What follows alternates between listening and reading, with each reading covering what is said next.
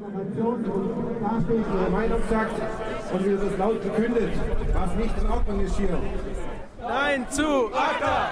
Nein zu ACTA! Nein zu ACTA!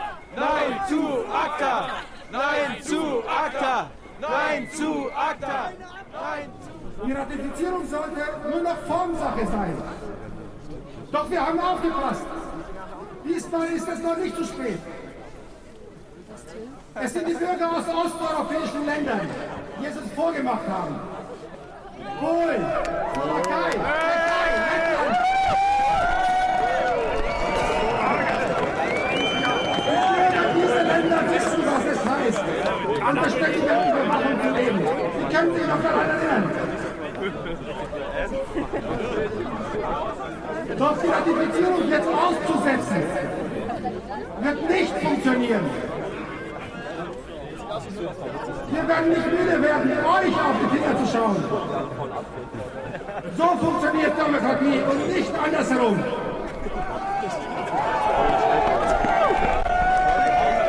ACTA muss weg. Deswegen sind wir hier. Stopp! ACTA! Stopp! ACTA! Stopp! ACTA! Stopp! ACTA! Stopp! ACTA! Stopp! Stopp!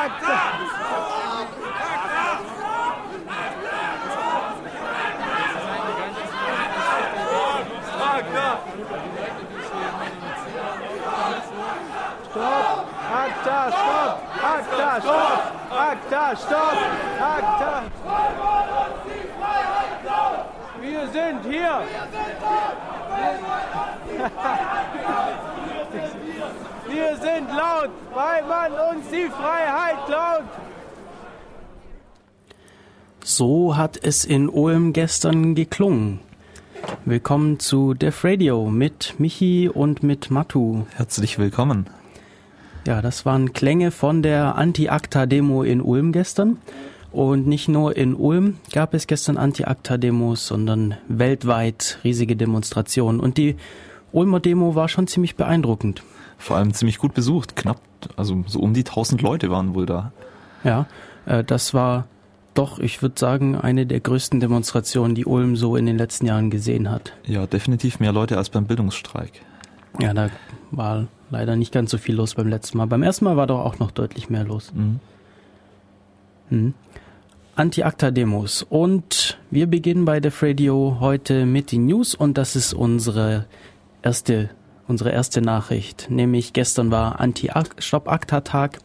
Weltweit gab es Demonstrationen in Deutschland, in vielen Städten und auch in anderen Ländern. Was ACTA ist und warum dagegen demonstriert wird, das werden wir heute in der Sendung später noch be betrachten und uns anschauen. Es gibt aber noch ein paar andere News, die jetzt nicht unbedingt mit ACTA und Angriffen auf unsere Rechte zu tun haben, beziehungsweise eigentlich schon Angriffe auf Rechte, nämlich in Syrien, ihr werdet es bestimmt mitbekommen haben, geht das Militär immer noch gegen Aufständische vor.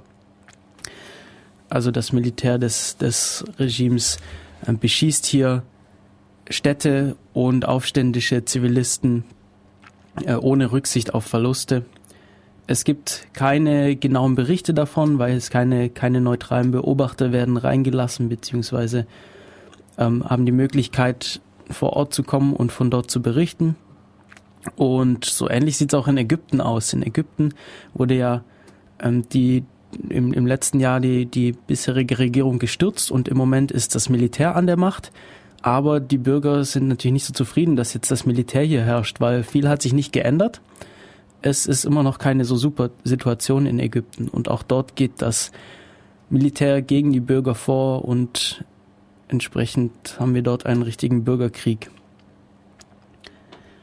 Traurige Nachrichten. Mhm. Also insbesondere in Syrien wundert mich das sehr, dass da nichts gemacht wird von der EU oder dass da sich auf keinen Konsens geeinigt werden kann, weil gerade Russland und China das Ganze ein bisschen sabotieren und sich damit, also Westwelle hat neulich gesagt, so klar auf die falsche Seite der Geschichte stellen. Und das ist mir irgendwie voll im Kopf hängen geblieben, wenn, wenn man sich mal überlegt, wie in 50 Jahren darauf zurückgeschaut werden wird. Hm.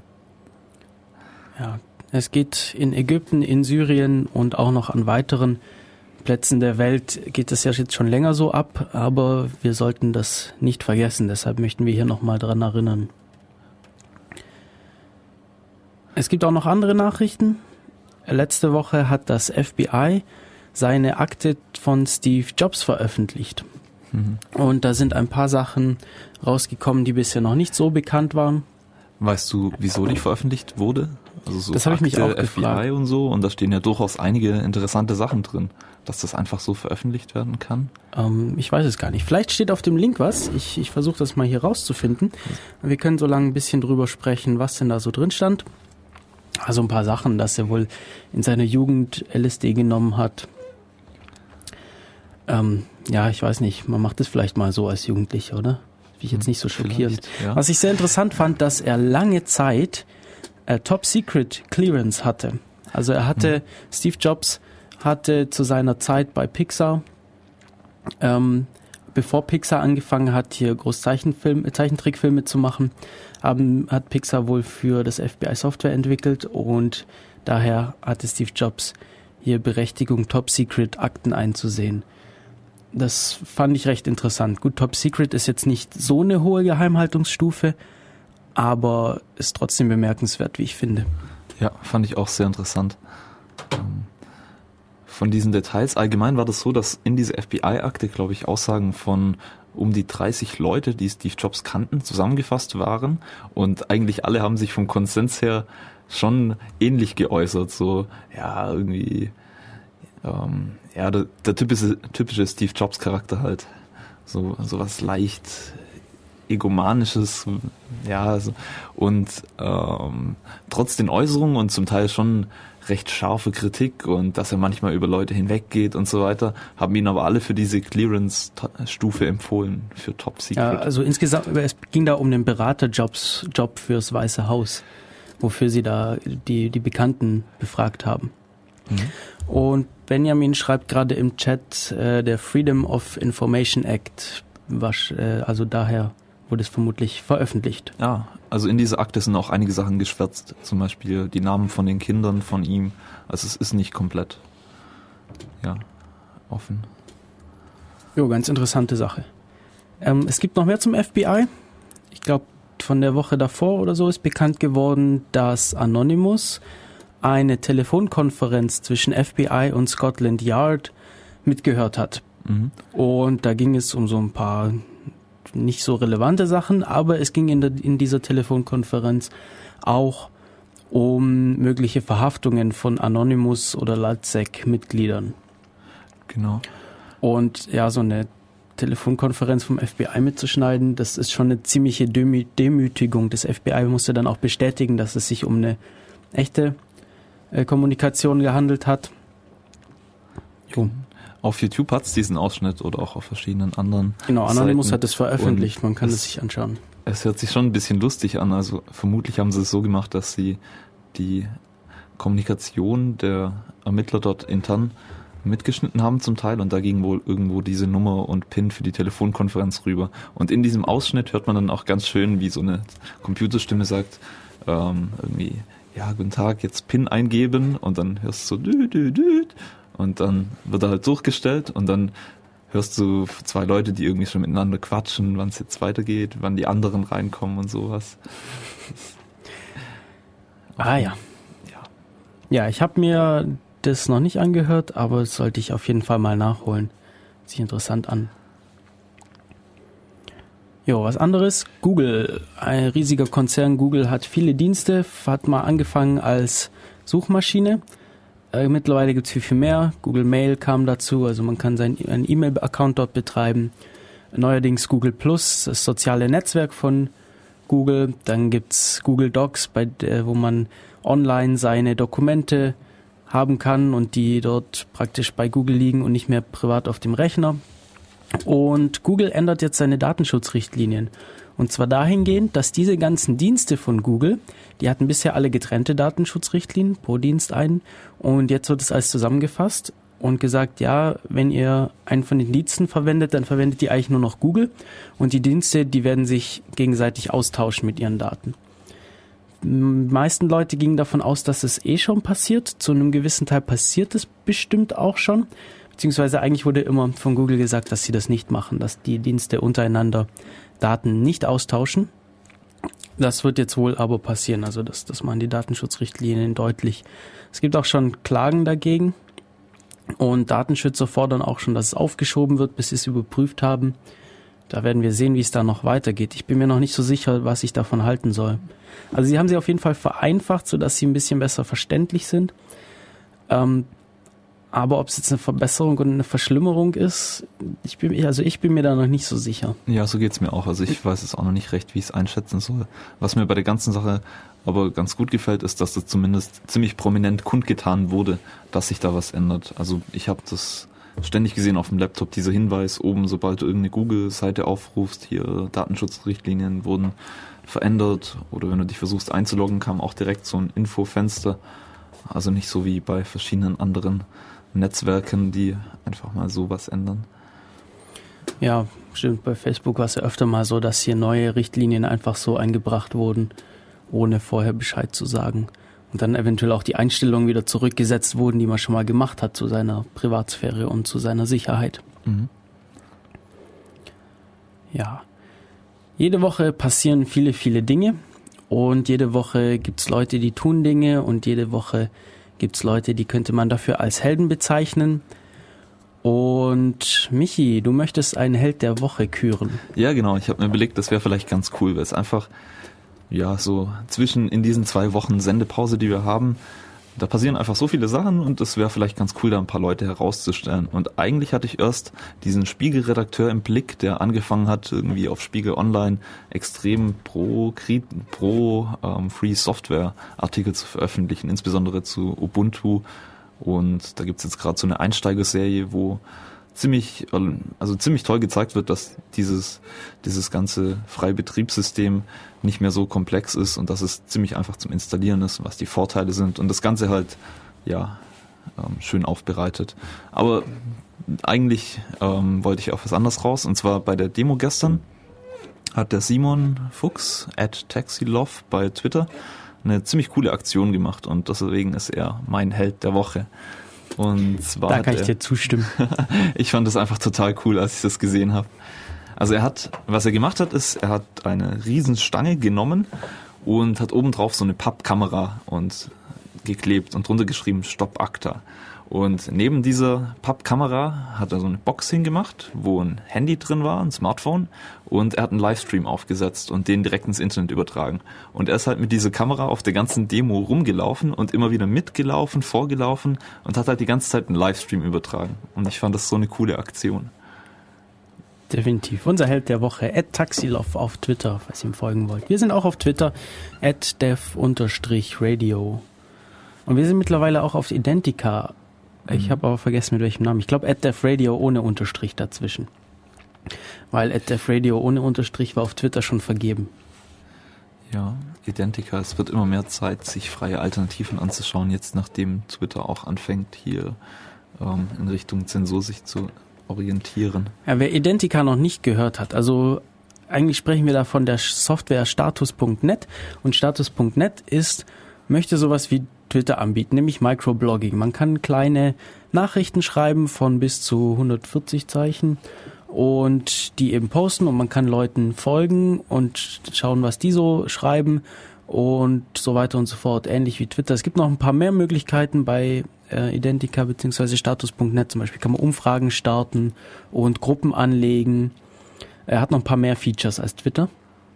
Und das Besondere an Identica es verwendet eben die äh, Software status.net, die frei ist und die Open Source ist und die jeder einfach so verwenden kann. Also jeder kann auch seinen eigenen Knoten aufbauen und Identica ist eben der bekannteste, größte davon, den viele Leute verwenden. Hm. Und diese Knoten kommunizieren untereinander? Die, also ich bin da kein Experte, aber ich nehme schwer an, weil sonst wäre das nicht so sinnvoll. Mhm. Ich nehme an, das ist wie, wie, wie bei Jabber, XMPP, mhm. dass man da auch so eigene Server aufsetzen kann, die dann auch miteinander kommunizieren können. Und du hast Identica bei dir oder Status.net bei dir so eingerichtet, dass alle Tweets automatisch auch bei Twitter Hm, genau, bei Identica ist es Oder möglich. Man kann, man kann Twitter sagen, dass, werden. genau, dass, dass so eine Statusmeldung gleich mal an Twitter weitergeleitet wird und da veröffentlicht wird. Das heißt, wenn ich selber was schreibe, dann schreibe ich immer über Identica mittlerweile. Hm. Das heißt, du merkst gar keinen Unterschied, aber es taucht trotzdem also Genau. bei Twitter auf. Ja. Genau. Okay, wie ist es mit Followern? Musst du dann bei Twitter die Timeline doch noch anschauen? Ähm, Die wird wahrscheinlich nicht importiert. Im Moment, es gibt, es gibt für mein Telefon, für Smartphone, fürs Android gibt's einen Client namens Mustard und der ist sowohl für Twitter als auch für Identica und da kann ich die Timelines auch mergen. Hm, okay. Ähm, ich bin allerdings ein bisschen verwirrt von der Darstellung, deshalb verwende ich zum Lesen meiner Twitter-Timeline lieber äh, noch TweetDeck und Identica lese ich über Mustard und ich schreibe über Mustard. Ich bin aber dabei, selber eine App zu entwickeln, die das ein bisschen besser löst, so wie ich das brauche. Hat die auch schon einen Namen? Er hat noch keinen Namen, du darfst mir gerne was vorschlagen, wenn du möchtest. Fuba. Das ist, ja, das, das klingt gar nicht schlecht. Oder Ananas. ähm, ja, Oder Banananas. Jo, dazu, wir sind nicht nur auf Twitter, ihr könnt uns hier auch anrufen im Studio unter der Telefonnummer 0731 938 6299 Falls ihr andere Vorschläge habt, wie Matus Programm heißen soll. oder falls ihr etwas zu ACTA sagen möchtet oder sonst irgendwas loswerden wollt. Und wir haben natürlich eine Webseite www.defradio.de, das schreibt man devradio.de. Da gibt's alle Infos auch nochmal. Zum Beispiel unsere T-Shirts oder unsere Flatter-Buttons. Ihr könnt uns nämlich da auch flattern, wenn ihr Lust habt. Vielen Dank übrigens an alle, die uns schon geflattert haben. Das freut uns sehr. Also das, das freut uns immer riesig. Es ist doch einiges, wir haben schon einige Klicks bekommen und ähm, ja, freut uns auf jeden Fall, wenn man merkt, ja, man hat ja doch Hörer. Ja, das Feedback tut auf jeden Fall gut. Vielen Dank. Und jetzt kommen wir mal ein bisschen zu Musik. Und zwar spielen wir einen Song von Unwoman und danach melden wir uns mit unserem eigentlichen Thema wieder, nämlich Attacks on Your Rights. Viel Spaß, bis gleich. Bis gleich.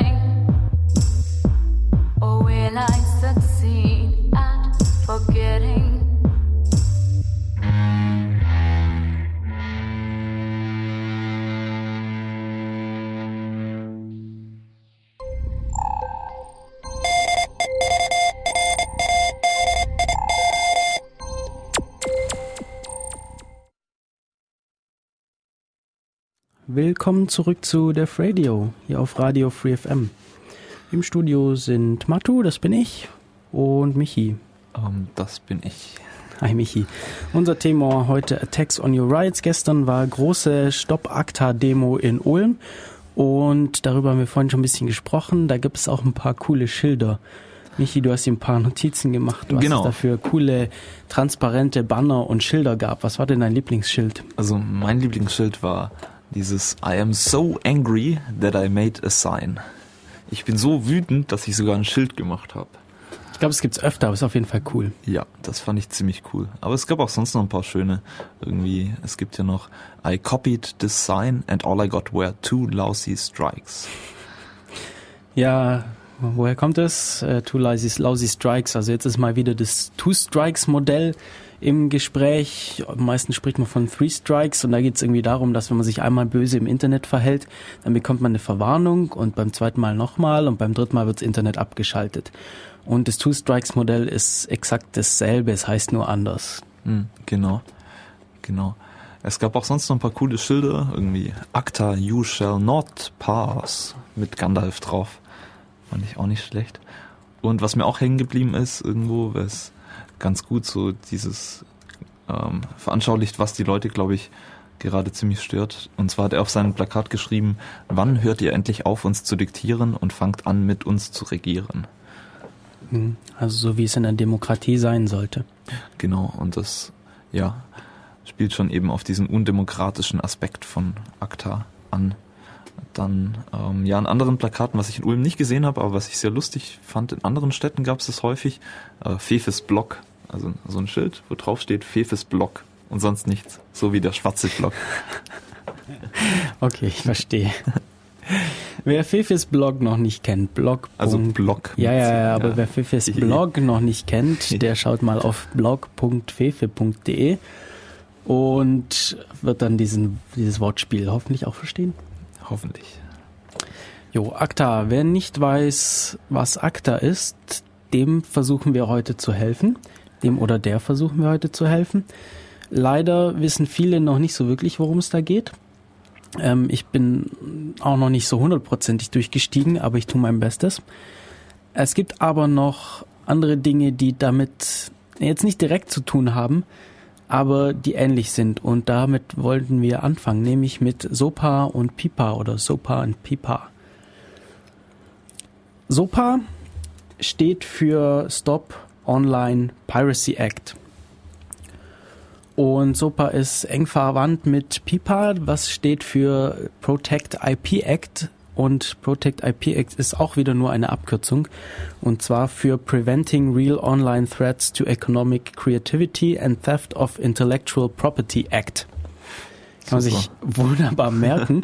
Ich glaube, die Leute haben da mehr Zeit damit verbracht, sich den Namen auszudenken, als sich zu überlegen, ob das ein sinnvolles Gesetz ist. Naja, beides sind US-amerikanische Gesetzesvorschläge. Die hätten in USA verabschiedet werden sollen. Jetzt irgendwie glücklicherweise wurden sie rechtzeitig gestoppt. Und ja, worum geht's in SOPA und PIPA?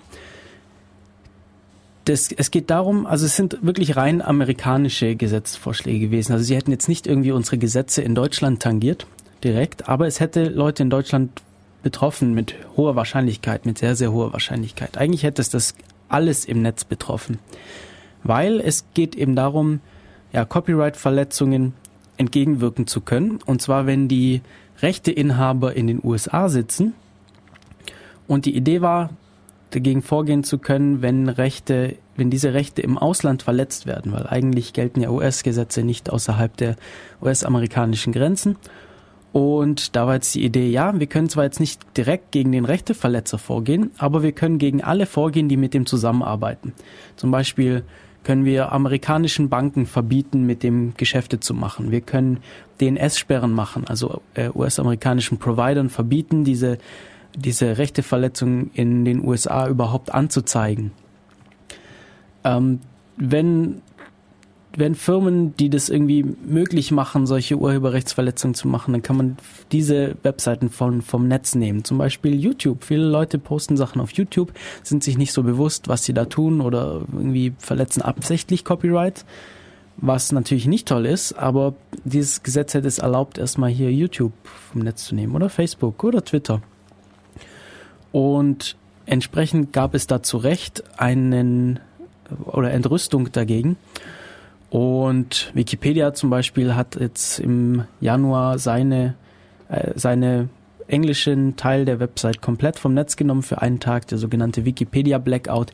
Also einen Tag war das englische Wikipedia, hatte keine, hatte einfach seine, seine Artikel alle vom Netz genommen und stattdessen eine schwarze Seite mit Informationen über Super und Pipa angezeigt.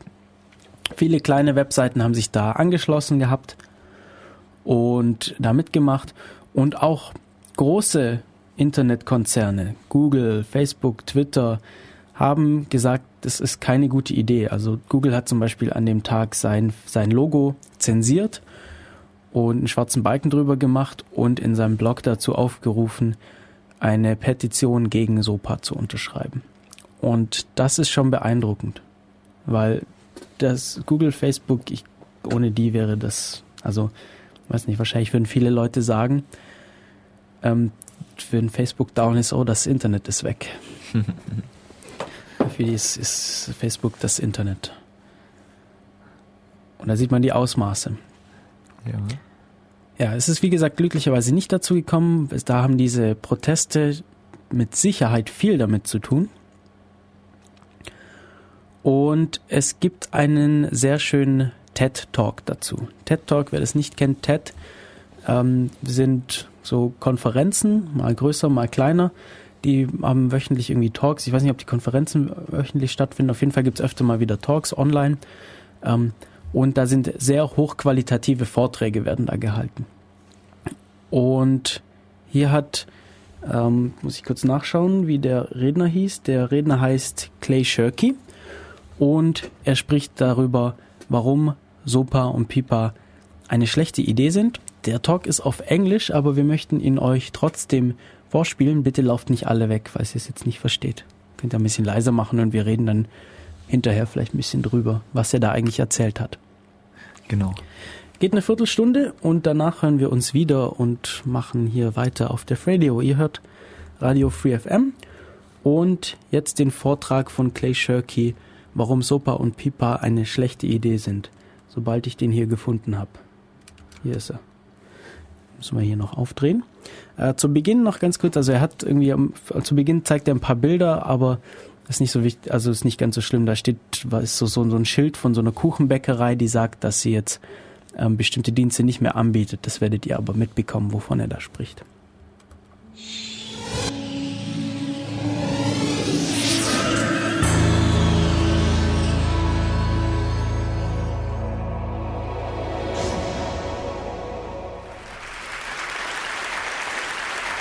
Going to start here.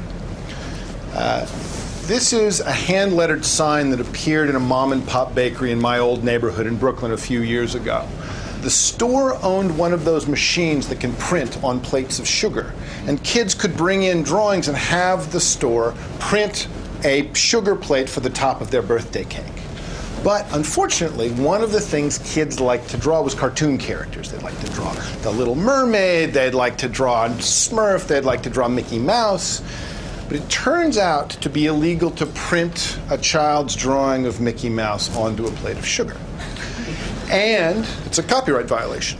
And policing copyright violations for children's birthday cakes was such a hassle that the college bakery said, you know what, we're getting out of that business.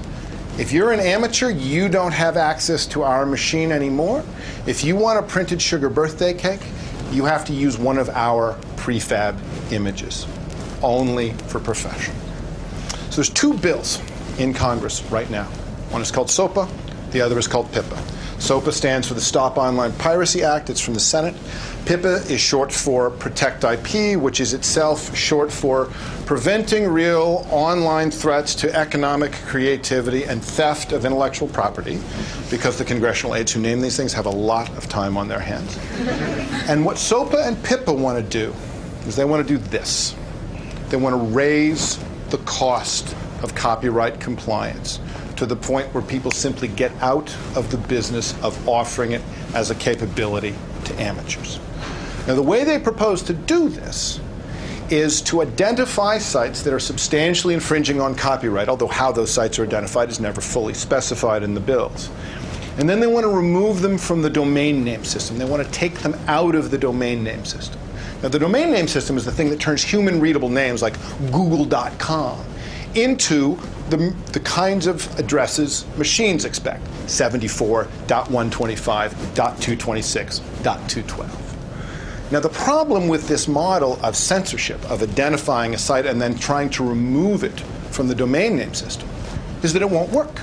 And you'd think that would be a pretty big problem for a law, but Congress seems not to have let that bother them too much. Now, the reason it won't work is that you can still type 74.125.226.212 into the browser, or you can make it a clickable link, and you'll still go to Google. So the policing layer around the problem becomes the real threat of the act. Now, to understand how Congress came to write a bill that won't accomplish its stated goals but will produce a lot of pernicious side effects, you have to understand a little bit about the backstory. And the backstory is this SOPA and PIPA, as legislation, were drafted largely by media companies that were founded in the 20th century. The 20th century was a great time to be a media company because the thing you really had on your side was scarcity. If you were making a TV show, it didn't have to be better than all other TV shows ever made.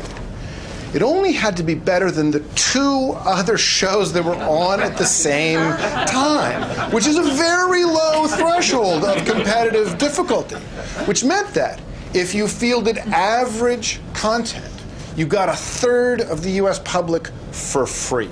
Tens of millions of users for simply doing something that wasn't too terrible. This is like having a license to print money and a barrel of free ink. But technology moved on, as technology is wont to do, and slowly, slowly, at the end of the 20th century, that scarcity started to get eroded. And I don't mean by digital technology, I mean by analog technology. Cassette tapes, video cassette recorders, even the humble Xerox machine created new opportunities for us to behave in ways that astonished the media business. Because it turned out we're not really couch potatoes. We don't really like to only consume. We do like to consume, but every time one of these new tools came along, it turned out we also like to produce and we like to share. And this freaked the media businesses out. It freaked them out every time. Jack Valenti, who was the head lobbyist for the Motion Picture Association of America, once licensed the ferocious video cassette recorder to Jack the Ripper and poor, helpless Hollywood to a woman at home alone. That was the level of rhetoric. And so the media industries begged, insisted, demanded that Congress do something. And Congress did something. By the early 90s, Congress passed the law that changed everything. And that law was called the Audio Home Recording Act of 1992. What the Audio Home Recording Act of 1992 said was look at if people are taping stuff off the radio and then making mixtapes for their friends, that is not a crime. That's okay. Taping and remixing and sharing with your friends is okay.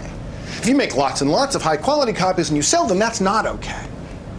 But this taping business, fine, let it go. And they thought that they'd clarified the issue because they'd set out a clear distinction between legal and illegal copying. But that wasn't what the media businesses wanted. They had wanted Congress to outlaw copying, full stop. So when the Audio Home Recording Act of 1992 was passed, the media businesses gave up on the idea of legal versus illegal distinctions for copying because it was clear that if Congress was acting in their framework, they might actually increase the rights of citizens to participate in our own media environment.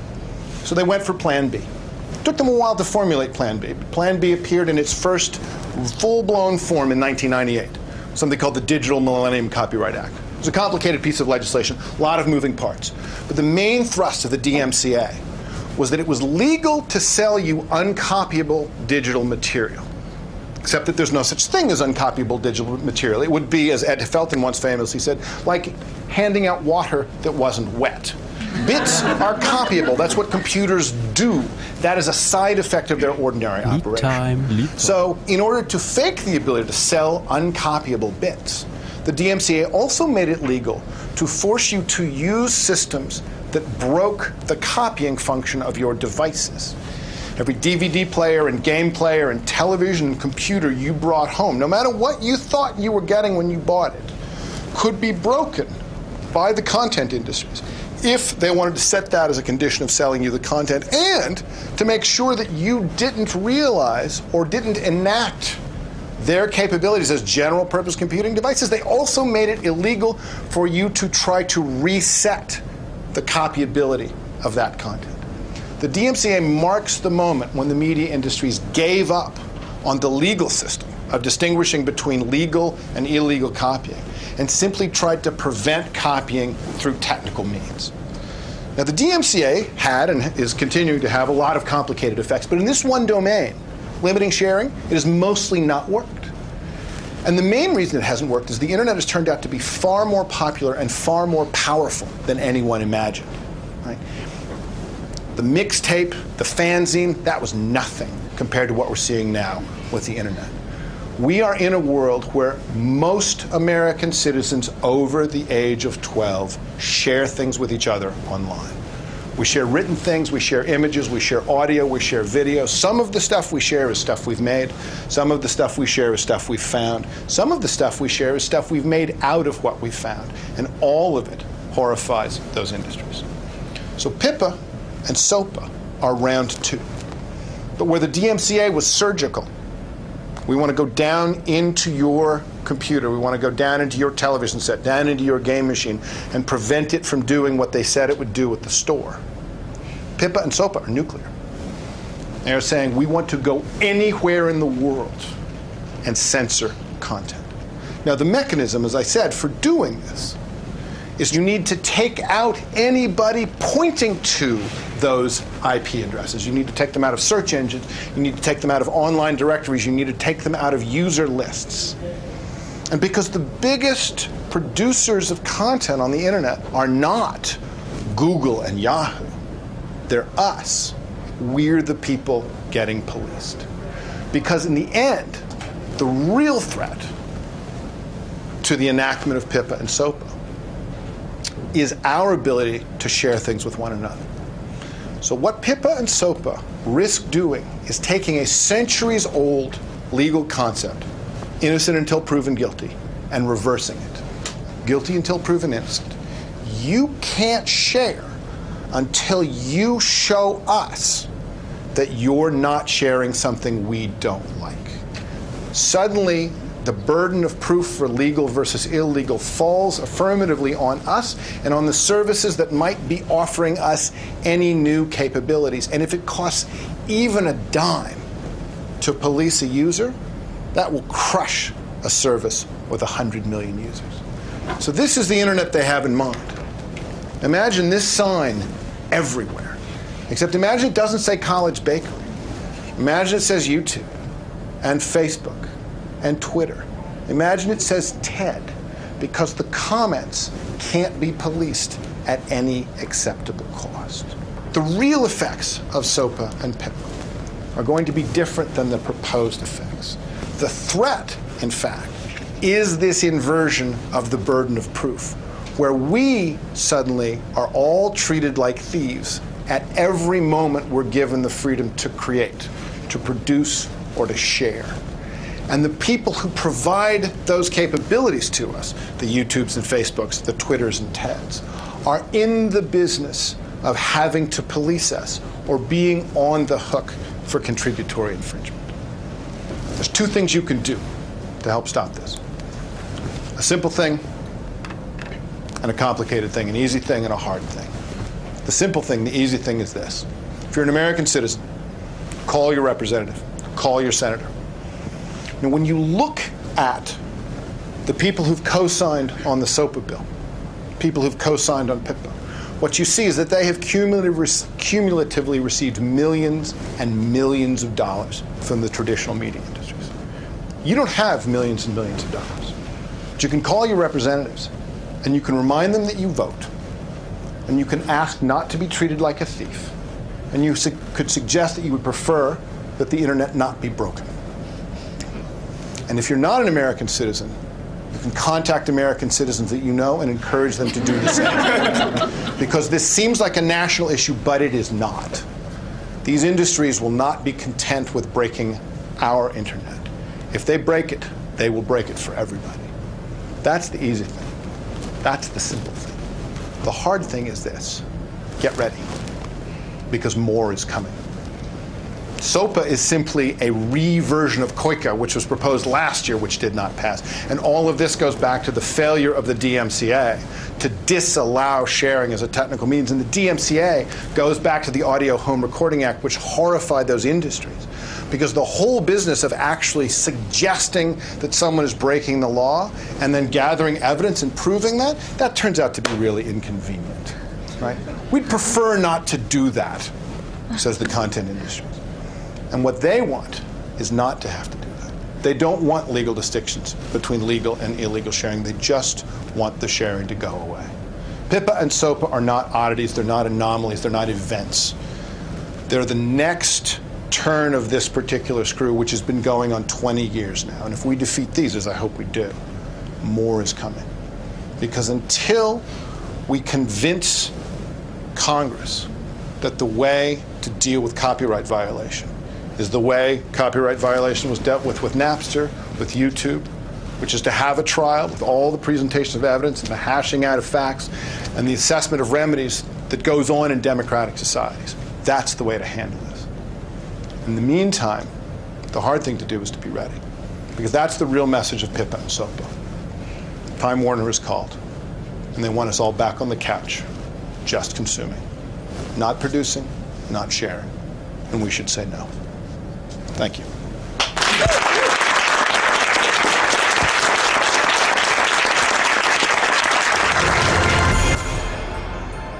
Clay Shirky zu Why Sopa and Pipa is a Bad Idea. Und es ist eine schlechte Idee.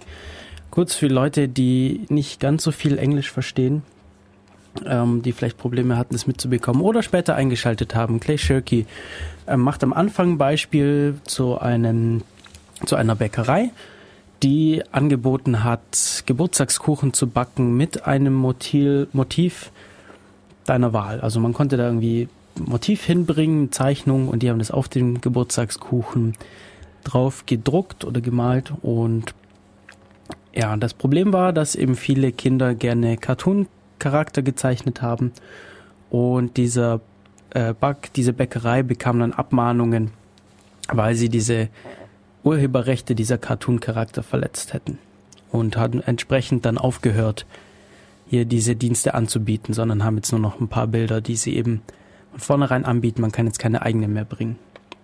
Und so ähnlich läuft es mit Sopa und Pipa. Gesetze, die dann eben Probleme bereiten, dass wir nicht mehr so viel teilen können, dass wir nicht mehr selber kreativ werden können, weil wir Angst haben, dass wir rechtliche Konsequenzen zu fürchten haben. Es gibt einen sehr schönen Talk vom letzten Chaos Communication Kongress, der in eine ähnliche Richtung geht. The War on General Computation von Ja, glaub- Cory Doctorow. Die Upcoming War on General Computation. Geht darum, dass im Moment kämpfen wir gegen solche Copyright, gegen die Content Mafia, die hier das Kopieren von, von überhaupt einschränken möchte. Also sie möchte überhaupt illegalisieren, dass man hier Dinge miteinander teilt und selber aktiv wird, sondern die möchte, dass man nur konsumiert und dafür Geld bezahlt. Und Cory Doctorow sagt, das wird viel schlimmer. Es geht weg von diesem oder noch zusätzlich zu diesem Copyright-Kampf ist darum, dass man seinen Rechner verteidigen muss, nämlich dass jetzt genau deshalb noch Rechner gebaut werden, die eingeschränkt sind, die eben nicht mehr alles können, so wie Rechner das eigentlich können. Also ein Computer, da kann ich eine neue Software drauf tun und dann kann der was ganz anderes, als er bisher konnte. Und das geht nicht nur mit Desktop-Computern oder Laptops, das geht mit allen Computern. In Autos sind Computer verbaut, in Waschmaschinen, in Radios, in Fernbedienungen, überall stecken Computer drin. Und er sagt, ja, wir müssen uns da verteidigen, dass wir diese Möglichkeit, die Computer auch weiterhin in ihrem Umfang nutzen zu können, weiter haben. Weil Es geht ja schon in die Richtung, dass Computer so gebaut werden, dass sie nur noch Software von einem bestimmten Anbieter spielen. Das iPhone zum Beispiel. Ja. Oder euer Fernseher mit sich. Falls ihr ein neues Modell habt, wird es sowas ähnliches drin haben. Genau. Und ganz wichtig ist bei Cory Doctorow, dass er diese Sopa, Pipa, Akta-Geschichte als ein ganz, ganz kleiner Teil von einem viel, viel größeren Kampf sieht. Den War on General Computation. Und ja, also ich fand den Talk wirklich sehr interessant. Das ist einer von den zwei, drei Talks vom Congress, die mir richtig, richtig gut gefallen haben. Congress Talks könnt ihr euch alle anschauen, entweder auf dem 28C3 Video Channel, also ihr YouTube Channel, oder ihr könnt auf ftp.ccc.de gibt's alle Talks zum Runterladen. Sind frei, dürft ihr verwenden, dürft ihr kostenlos anschauen, vorführen und nach den entsprechenden Bedingungen auch weiterverwenden, da alle Talks unter Creative Commons Lizenz sind, so wie übrigens der TED Talk auch, den wir gerade gespielt haben. Ja, Sopa und Pipa. Sollen wir vielleicht kurz Musik machen und danach auf ACTA kommen, was uns jetzt mehr betrifft? Weil Sopa und Pipa, wie haben wir gesagt, kam zum Glück nicht durch. Es wird mit Sicherheit bald wieder der nächste Angriff auf unsere Rechte folgen. Aber Sopa und Pipa kam jetzt zum Glück nicht durch. Hört sich gut an. Machen wir Musik. Ähm, es gibt Was von, spielen wir dann? Es gibt von, es gibt von Emerald Park was Neues. Ach ja? Emerald Park, sehr bekannt in der freien Musikszene. Und sie arbeiten gerade an einem neuen Album. Und da gibt es auf Jamendo schon einen Vorgeschmack dazu. Und von Emerald Park spielen wir jetzt, da muss ich mal kurz schauen, wo das hier ist, ähm, Someone to Love. Und danach hören wir uns wieder und kommen endlich zu ACTA.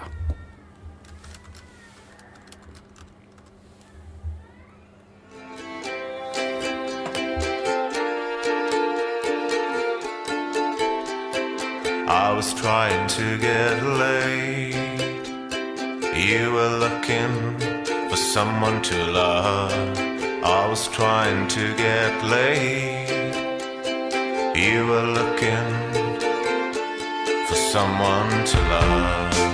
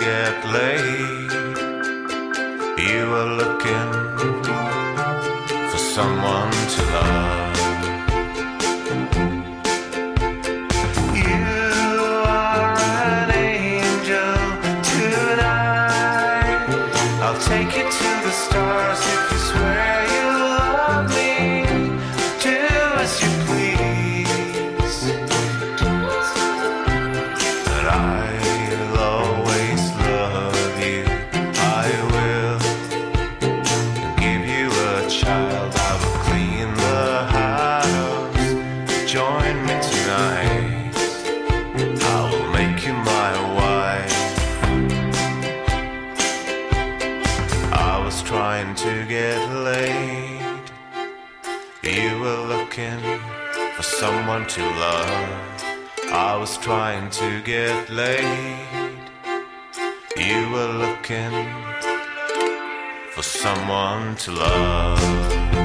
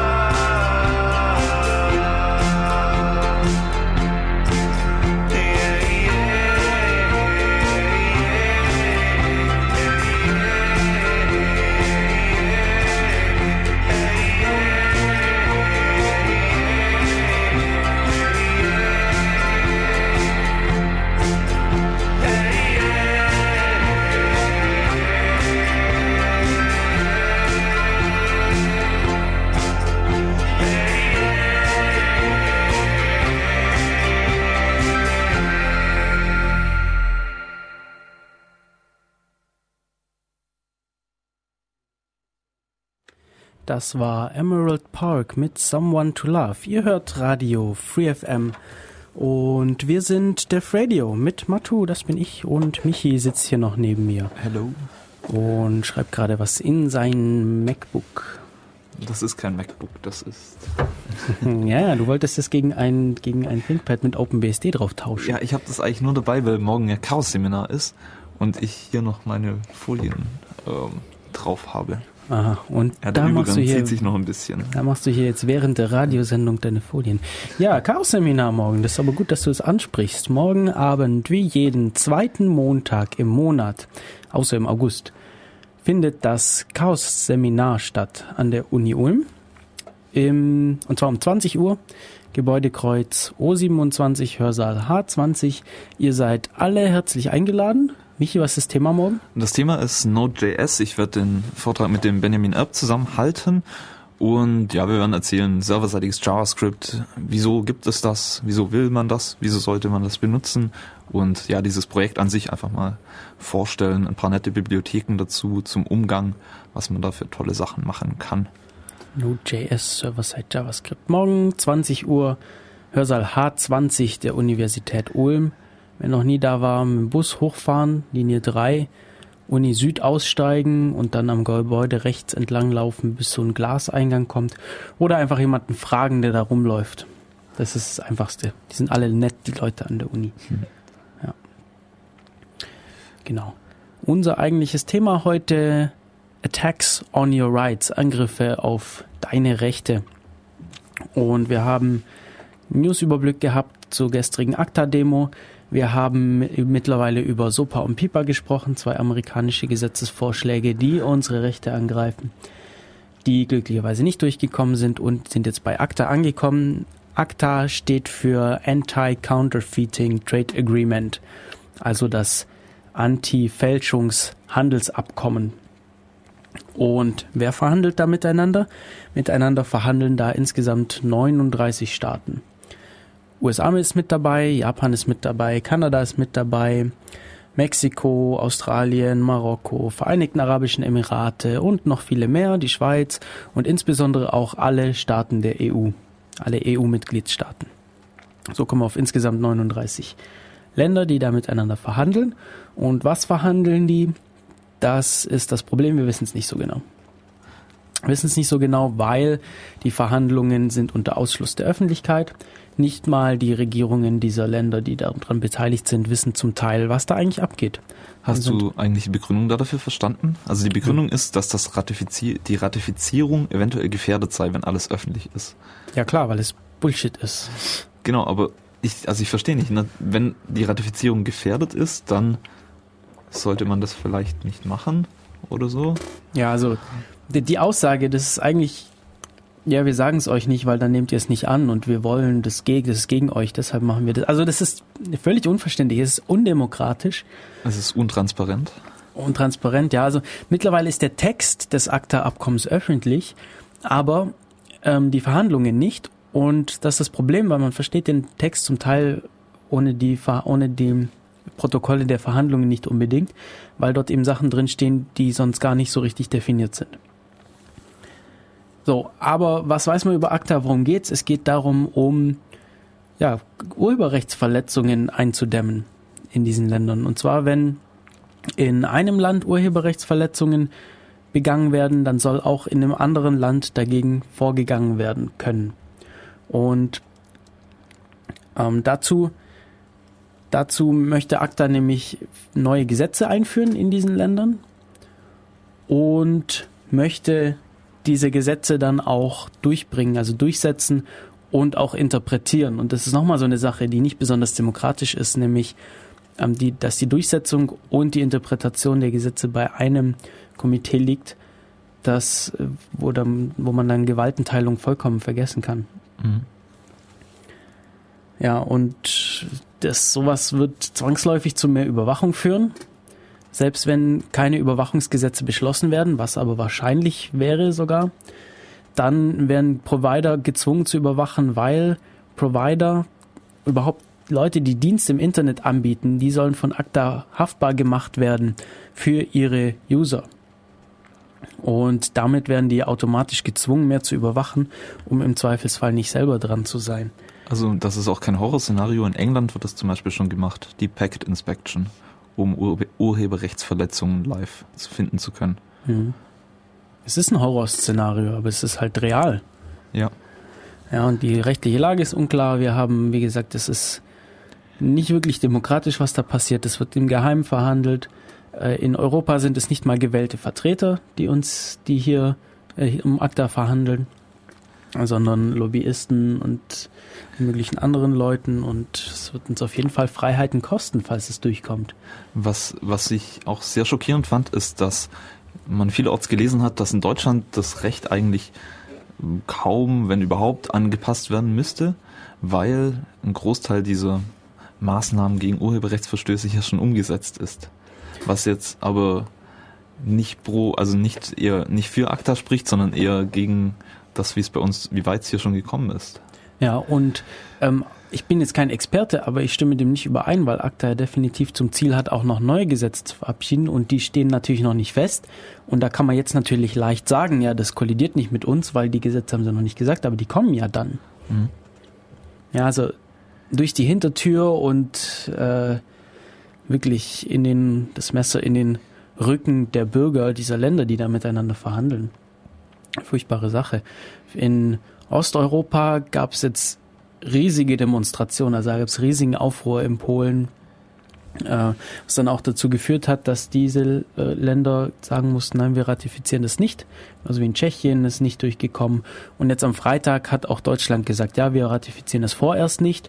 Meine Vermutung ist immer noch, dass sie das gesagt haben, damit am Samstag, also gestern, nicht so viele Leute auf die Straße gehen.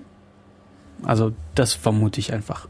Trotzdem waren gestern viele Leute auf der Straße in Ulm, 1000, ja, tau- etwa 1000 Menschen. In vielen anderen Ländern. In Berlin gab es große Demonstrationen. Obwohl es saukalt war. Es war richtig kalt gestern. Wir haben so gefroren. Äh, aber Ich glaube, es hatte minus 10 Grad, sowas. mehr, Und mehr, minus, ich glaube minus 13. Hier auf dem Münsterplatz ist es abartig, wie kalt es da immer wird. Ja, es gibt ja auch noch Wind dazu. Ja. Ja, vielen Dank an alle, die unterstützt haben. Das ist eine wichtige Sache und verliert es nicht aus dem Auge. Ja, das zu ACTA. Es gibt, ähm, es gibt einen, es, es gab einen Bericht in der, im ARD dazu, mitten Mhm. in der Nacht. Also warum das nicht tagsüber kommt, frage ich mich auch. Aber da hat Markus Beckendahl von der digitalen Gesellschaft ähm, etwas zu ACTA erzählt. Und das wollen wir euch auch nicht vorenthalten, weil das ist eine sehr schöne Erklärung dazu. Also ich muss sagen, die digitale Gesellschaft, ich finde es extrem cool, was die machen.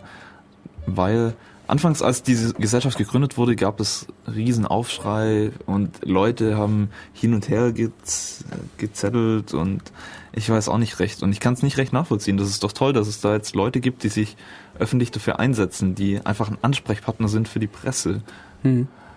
Also wenn es um Internetfragen geht, um die Internetgemeinde. es ist halt, also in, überhaupt im Internet und so in CCC-Kreisen, in Hackerkreisen und vom Föbot, da ist man halt doch erstmal vorsichtig bei neuen Sachen, weil man weiß halt nicht so richtig, was da kommt. Und ich verstehe das auch, weil wenn es ums Netz geht, da weiß man halt wirklich nie so wirklich, was die Absichten von den Leuten sind, die da was machen. Ja, man bekommt irgendwie immer tolle Mails, ja, äh, schick mir 5000 Dollar, dann kriegst du zwei Millionen zurück. Und es hört sich natürlich erstmal toll an, aber natürlich bekommt man niemals zwei Millionen zurück, sondern ist einfach sein Geld los aufgrund dieser Spam-Mails. Und ich schätze mal, daher kommt diese Vorsicht einfach, dass man erstmal sagt, ja, der muss mir erstmal beweisen, dass das was taugt. Ja, also ich weiß noch, Fefe hatte damals so einen Blog-Eintrag, wo die Website gerade online ging, wo er sich tierisch drüber ausgelassen hat, was das wohl wieder sein wird und sowas. Und ich finde, die haben, die machen echt einen tollen Job. Gut, so mit Fefe müssen nicht alle übereinstimmen, da muss jeder für sich entscheiden. Mhm. Er hat sicherlich einige sehr gute Beiträge. Äh, Bei anderen stimme ich auch nicht unbedingt immer mit überein, aber ich lese trotzdem. Ja, ich auch. Und jetzt eben den Bericht des ARD Nachtmagazins zu ACTA mit Markus Beckendahl von der Digitalen Gesellschaft. Den Protest bekamen Internetnutzer weltweit mit. Wikipedia schaltete seine englische Seite für einen Tag ab. Google trug Trauerflor. All das aus Protest gegen geplante Gesetze in den USA gegen Urheberrechtsverletzungen. Die Freiheit im Internet sei in Gefahr. Was gar nicht von der Öffentlichkeit bemerkt wurde dagegen ein viel globaleres Handelsabkommen im Kampf gegen Produktpiraterie, ACTA, die Abkürzung. Dabei betrifft das auch uns in Europa. Doch jetzt bekommen immer mehr Wind davon und in Polen tragen sie ihren Protest gegen ACTA sogar schon auf die Straße. Auch Nikolaus Kopernikus, besser gesagt sein Denkmal in Thorn, wurde nicht verschont und bekam von den ACTA-Demonstranten die symbolische Protestmaske aufgesetzt. Und als es dunkel wurde, erfuhr die Büste von Ronald Reagan in der polnischen Hauptstadt Warschau das gleiche Schicksal. Im Parlament, im Sejm, setzten sich die Abgeordneten der antiklerikalen linksliberalen Palikot-Partei die Masken auf. Der Parlamentsfotograf drückte im richtigen Moment auf den Auslöser. Was da geschieht, ist ein Attentat auf die Freiheit. Wir haben die Denkmäler der Leute aus Protest verhüllt, die sicher auch dagegen gewesen wären. Jesus Christus, Nikolaus Kopernikus, der Papst und Ronald Reagan. Ronald Reagan. Auf den Straßen protestieren auch heute Abend wieder Tausende, vor allem junger Menschen, gegen Internetzensur und Spionage. Ihre Plakate setzen sich für die Zulassung von Urheberrechtsverletzungen ein. Tenor, gestern standen wir unter Moskaus Knute, jetzt nimmt uns Brüssel die Meinungsfreiheit. Nur Regierungschef Tusk bleibt vorerst hart. Manchmal müssen wir unangenehme Entscheidungen treffen, die keinen Enthusiasmus hervorrufen. Dafür wurde die Regierung gewählt. Manchmal müssen wir unpopuläre Maßnahmen vertreten. Die polnischen Medien kennen nur noch ein Thema, die ACTA-Proteste, die auch dazu geführt haben, dass die polnische Regierung aufgrund von Hackerangriffen per Internet seit ungefähr zehn Tagen kaum noch erreichbar ist.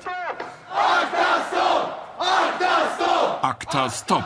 Soziologen sprechen von der größten Bürgerbewegung seit der Gründung der Gewerkschaft Solidarność 1980 und rechnen fest damit, dass die Proteste in wenigen Tagen nach Deutschland rüberschwappen werden.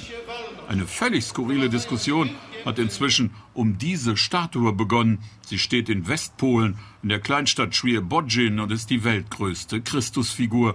Die Demonstranten sammeln Geld für einen Hubschrauber und wollen ihr so schnell wie möglich eine Maske verpassen. Protestziel Aufmerksamkeit um jeden Preis. Und auch ein großer Kritiker von ACTA ist der Gründer des Vereins Digitale Gesellschaft, Markus Beckedahl. Guten Abend nach Berlin. Guten Abend. Herr Beckedahl, können Sie die Proteste in Polen verstehen, nachvollziehen? Ich kann die Proteste ver äh, verstehen und auch nachvollziehen und finde es sehr begrüßenswert, dass in Polen so viele Menschen auf die Straße gehen, um ja äh, gegen ein intransparentes, demokratiefeindliches und schädliches internationales Abkommen zu demonstrieren. Aber demokratiefeindlich wäre Produktpiraterie in einem erweiterten Sinne ja auch. Und die Vermeidung dessen, das ist ja nicht nur ein legitimes Anliegen, sondern auch ein Interesse von uns allen. Warum soll Urheberrechtsschutz nicht verbessert werden? Also erstmal haben wir das Problem, dass das Urheberrecht veraltet ist. Wir müssten es reformieren, an das digitale Zeitalter anpassen, aber stattdessen äh, zementieren wir eigentlich den Status quo und damit alle Probleme und kümmern uns im Rahmen des ACTA-Abkommens nur um die Durchsetzung. Das ist der falsche Weg. Dann haben wir noch natürlich das Problem, dass das ACTA-Abkommen hinter verschlossenen Türen beschlossen wurde. Ähm, dort saßen bestimmte Lobbygruppen mit am Tisch, aber beispielsweise keine gewählten Volksvertreter. Das Europaparlament muss jetzt in diesem Jahr darüber abstimmen, aber es konnte nicht mitdiskutieren. Es hat noch nicht mal alle Informationen erhalten, um sich eine Meinung bilden zu können, ob man jetzt dazu stimmen soll oder nicht. Was genau ist aber das Problem für mich als User zum Beispiel im Internet? Das Problem ist, dass ACTA eine Richtungsentscheidung ist. Wo wollen wir hingehen? Ähm, die Richtungsentscheidung von ACTA ist äh, in Richtung einer Privatisierung der Rechtsdurchsetzung. Rechteinhaber, die also ein Interesse daran haben, Geschäfte mit Urheberrechten zu machen, sollen ähm, ja, Kooperationen mit ähm, Diensteanbietern, mit Internet-Service-Providern eingehen, um quasi den Rechtsweg zu umgehen. Ähm, der ein möglicher Fall ist, dass ähm, Äh, ja quasi mehr oder weniger durch Druck gezwungen werden könnten, Filter einzubauen, um gegen Urheberrechtsverletzungen in ihren ähm, ja, Netzwerken vorzugehen. Das ist absolut inakzeptabel, weil die Deutsche Post, die äh, darf ja auch nicht nachschauen, äh, was ich in einem Brief an sie schicke. Aber so konkret, wie Sie das befürchten, steht das in dem Text gar nicht drin.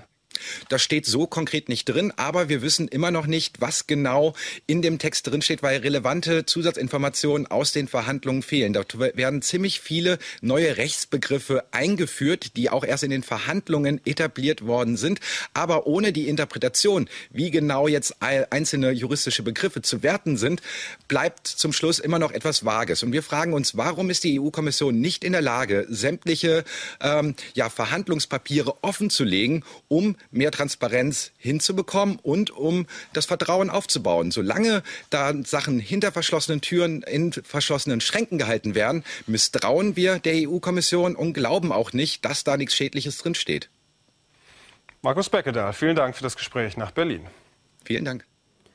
Markus Beckedahl im ARD Nachtmagazin zum Thema ACTA, das heute auch unser Thema ist hier bei Def Radio. Attacks on your rights oder Angriffe auf eure Rechte. Und gestern gab es die vielen Demonstrationen. Ich denke, man darf das jetzt aber nicht einfach wieder vergessen. Man muss da weiter dranbleiben, weil ACTA ist ja noch nicht vom Tisch. Deutschland hat gesagt, ja, sie wollen es vorerst nicht ratifizieren, was ja noch gar nichts heißt. Entsprechend müssen wir da weiter dranbleiben. Was kann man tun?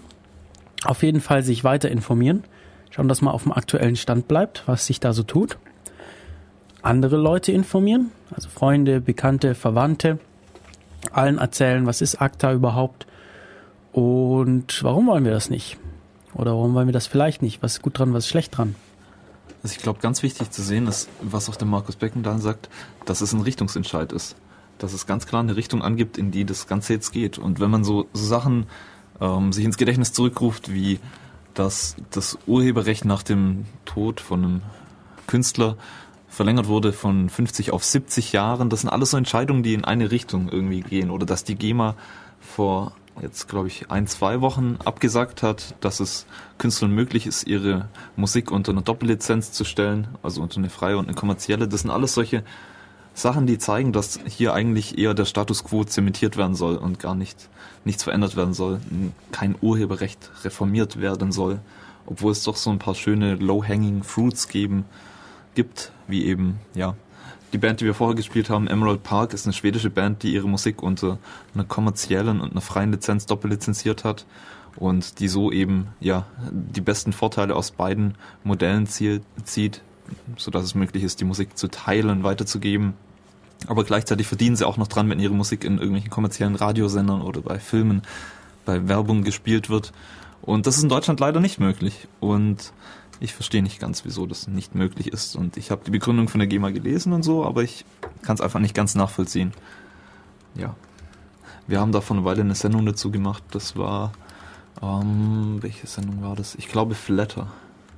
Äh, Mi so. Micro, Micro Payment war das, Genau. Oder? Ich glaube, da haben wir eine Weile drüber geredet, über diese, über diese Problematik mit der GEMA und Doppellizenzierung etc. Hm, könnt ihr euch nochmal anhören auf unserer Website www devradio.de. Im Archiv gibt es alle Sendungen zum Runterladen und Nachhören oder auch im iTunes als Podcast. Was kann man sonst noch tun? Es gibt auch eine E-Petition gegen ACTA. Ich habe die Seite im, auf unserer Webseite verlinkt. Es gibt auch hier zu jeder unserer Sendungen gibt's eine eigene Webseite hier. Und ich habe da auch schon mit unterschrieben. Das richtet sich an die, an das EU-Parlament. Und erklärt da, warum wir ACTA nicht haben wollen. Genau. Ja, es gibt da, es gab einen schönen, es gab einen schönen Blog-Eintrag, den ich jetzt hier irgendwie wieder verschlammt habe. Aber den finde ich bestimmt gleich wieder. Na? Na, machen wir einfach nochmal auf. Der, der Titel dieses Blogartikels heißt ACTA und die Eisenbahner und ist erschienen auf der, auf der Blogger-Kolumne des Tagesspiegels. Und das ist einfach ein sehr schöner Vergleich zwischen den aktuellen Gesetzen, die geplant sind wie ACTA und den Locomotive Acts in Großbritannien. Gehen wir das mal, vielleicht lese ich das einfach ein Stückchen vor hier. Ich glaube, das ist, das ist nicht so lang. Und auf jeden Fall ganz interessant. Also ACTA und die Eisenbahner, Gesetzesvorlagen wie ACTA behaupten, sie wollten Urheber schützen. Dabei geht es nur um antiquierte Geschäftsmodelle. Das erinnert stark an die Locomotive Acts in Großbritannien des späten 19. Jahrhunderts und könnte doch viel mehr Schaden anrichten. Es war kein Vergnügen, das Autofahren in Großbritannien des späten 19. Jahrhunderts. Ein Gesetzesbündel, die sogenannten Locomotive Acts, piesagte die frühen Inselautomobilisten. Sie wurden zu Kriechfahrten von höchstens 6 kmh auf Landstraßen und 3 kmh in Städten gezwungen. Autos mussten mit einer Crew von mindestens drei Personen bemannt sein und als, als ob das noch nicht der Schikane genug gewesen wäre, musste einer dieser drei Kraftfahrzeugfreunde im Abstand von 55 Metern vor dem Gefährt her herlaufen und dabei eine rote Fahne schwenken. Der Artikel geht noch ein bisschen weiter, ihr könnt es selber nachlesen, ich habe den verlinkt, aber das, ist, das zeigt es einfach deutlich, ja, weil die Eisenbahnlobbyisten Angst um ihr Geschäft hatten, haben sie eben Gesetze durchgedrückt oder durchdrücken lassen von der Regierung, die Autos eben verbieten, schneller zu fahren als 3 kmh in der Stadt und 5 kmh außerhalb. Und da musste auch noch einer vor dem Auto herlaufen und eine Fahne schwenken. Und zweimal mussten das Auto steuern. Entsprechend hatte keiner Bock da drauf. Und heutzutage wäre das unvorstellbar. Überall gibt es Autos, jeder, fast jeder hat ein Auto oder einen Führerschein und fährt hin und wieder mal Auto. Das ist einfach nicht vorstellbar. Und genauso sieht es mit unserem Urheberrecht gerade aus. Es wird versucht, das alte Urheberrecht durchzudrücken, zu behalten, solange es geht, um weiter damit noch Geschäfte machen zu können. Aber eigentlich gehört es reformiert. Und wir haben nun mal Änderungen. Technik ändert sich, wir, wir entwickeln uns. So können wir das aber nicht. Also was mir da einfällt, ist ein anderer Talk von Peter Sunde, der Pirate Bay Mitbegründer und Flatter Gründer. Der Talk ist auch extrem gut und er zeigt, also ich weiß nicht, der Talk geht vielleicht eine Stunde, anderthalb und er redet, glaube ich, eine Viertelstunde nur darüber, wie das Urheberrecht zustande gekommen ist und ja, erzählt in dem Umfeld dann eine Story von Musikern, die halt früher, ganz, ganz früher auf der Straße gespielt haben oder in Bars oder auf Konzerten und so Geld verdient haben. Ja, und dann wurde es halt möglich, die Sachen aufzuzeichnen, auf Schallplatten zu pressen. Und die Musiker sind komplett ausgeflippt. Die haben gesagt, was ihr spinnt. Da geht kein Mensch mehr auf ein Konzert, wenn er daheim so eine Schallplatte hat und die einfach unendlich oft anhören kann. Wieso sollen die dann noch zu uns ins Konzert kommen, um die Musik live zu hören? Hm, ist ja viel billiger und alles. Und was ist passiert? Ja, die Musikindustrie hat noch mehr Prosper gehabt. Also es wurde, die Musik wurde halt noch verbreiteter, es kam noch mehr Erfolg und der nächste technologische Schritt war dann das Radio. Und die Musiker haben wieder gesagt, ihr seid komplett bekloppt, ihr könnt nicht die Musik komplett kostenlos im Radio spielen, sodass jeder anhören kann. Wer kauft denn dann noch unsere Platten? Wenn ich bloß hier einschalten muss und ich habe musikfrei Haus, wer geht dann noch in Konzerte, wer kauft noch Platten? Und was ist passiert? Halt wie das Gegenteil. Und heute haben wir eine ähnliche Situation. Die Leute sagen, ihr seid komplett bekloppt, wenn wir unsere Musik frei im Internet zur Verfügung stellen, sodass Leute sie teilen können. Ja, wer kauft denn da noch was? Wer geht denn da noch auf unsere Konzerte? Ja, eben viele. Der Radio bekommt Geld durch Flatterklicks. Das ist jetzt nicht, das ist nicht die Unmenge an Geld, aber ähm, viele Künstler fahren gut damit. Zum Beispiel an Woman, die wir vorhin gespielt haben. Hier kann man auch eben selber den Preis festlegen für die Musik, die man dort kauft. Äh, Es kann auch gar nichts sein, dann hört man sich eben an. Aber ich habe eben auch die Musik gekauft und nicht nur einfach so runtergeladen, weil ich möchte die Künstler unterstützen. Und man wird viel schnell bekannter, wenn man sowas hat. Also wenn es legal ist, das zu teilen, dann ist es eben schön zu teilen. Man Genau. Also, ja, also ich kann es nur voll unterzeichnen. Plus eins, das ist genau das, wie ich es auch mache. Und ACTA, SOPA, PIPA, alles sind Angriffe auf diese Freiheiten, die wir haben und die wir eigentlich lieber ausbauen würden, als sie hier einzudämmen. Und deshalb spielen wir jetzt hier nochmal freie Musik. Und das nächste, der nächste Song kommt von Red Princess. Taj spricht man es, glaube ich, aus. Und ist ein russischer Song. Ich glaube, es gibt eine englische und eine russische Version. Ich glaube, ich habe hier die russische Version dabei. Ah, Red Princess ist auch eine verdammt coole Band. Mhm. Ja, die hören wir uns jetzt an und dann hören wir uns wieder mit weiteren Angriffen auf unsere Rechte.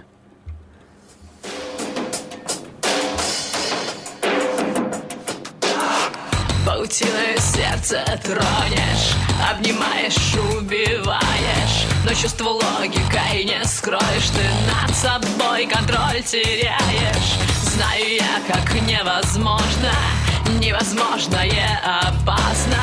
Не до любви нам, но не поздно Еще сойти с ума напрасно. И откровениями не надо Все забывается однажды Мы на краю тихонько рядом. Глаза в глаза не так уж страшно. Но если хочешь, да играем.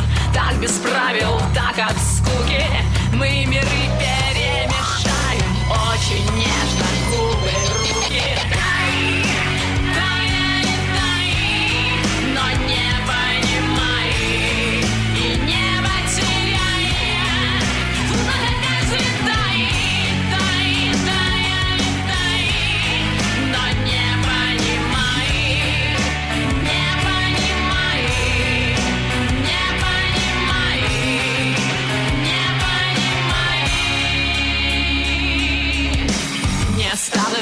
даже взглядом, пусть кажется, что вместе. Не распутывай, не надо, знаю я, нам хватит лести. Память в зеркалах не тонет, но мы опять найдем спасение в ком-то ничего не стоит стать кому-то вдохновением. Дай,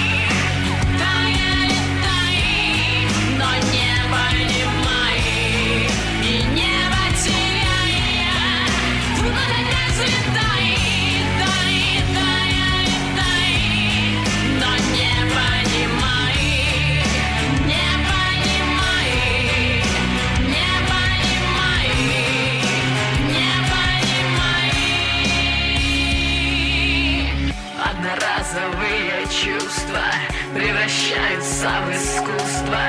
Неестественные маски убивают нас. Нерастраченная нежность и слепая безмятежность снова обменяем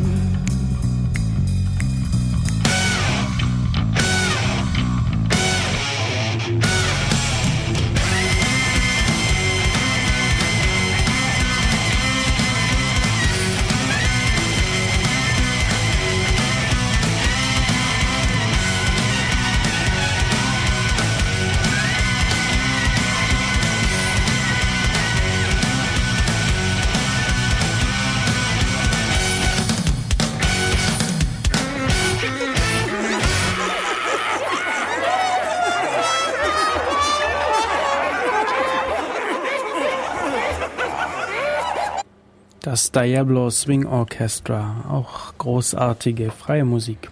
Hier auf Radio Free FM. Wir sind der Radio, ich bin Matu und neben mir ist noch Michi. Unsere Thema, unser Thema heute Attacks on Your Rights, Angriffe auf eure Rechte.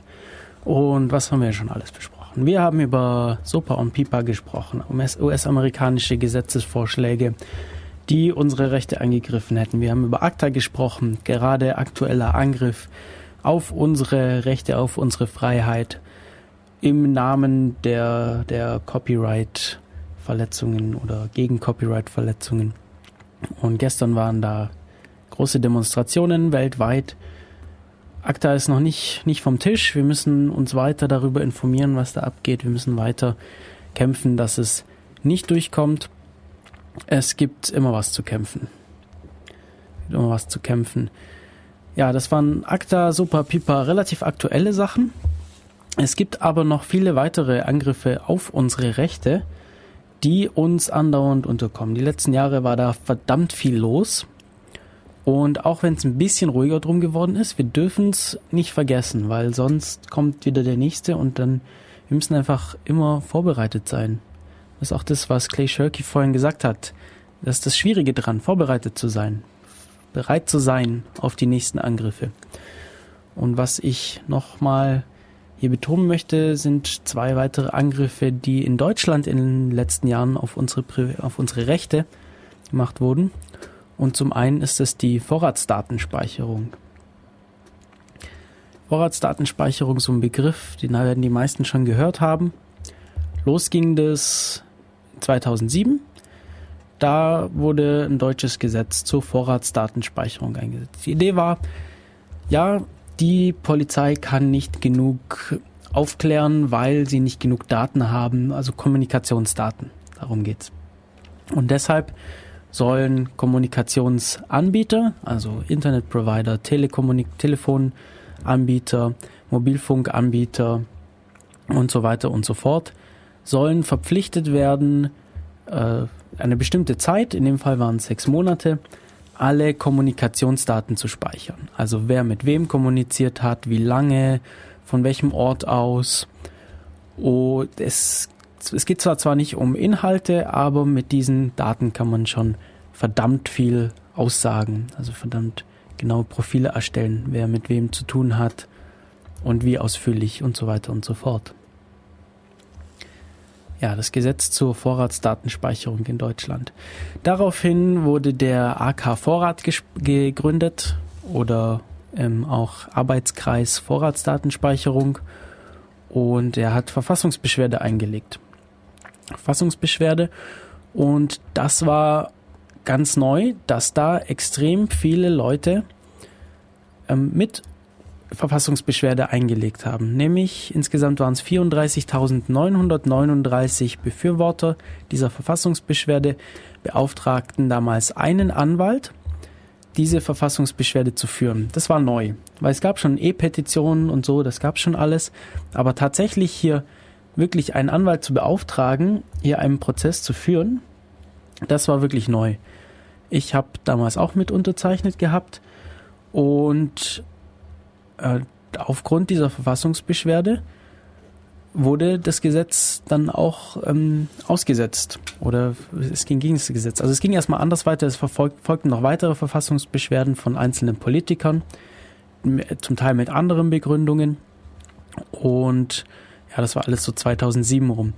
März 2010 hat dann das Bundesverfassungsgericht gesagt, die Vorratsdatenspeicherung, so wie sie jetzt im Moment im Gesetz steht, ist verfassungswidrig darf also so nicht eingesetzt werden. Sie haben nicht gesagt, dass komplett Vorratsdatenspeicherung verboten ist oder verfassungswidrig ist, aber eben auf diese Art und Weise, wie es da vorgesch vor, äh, ja, vorgeschlagen wurde.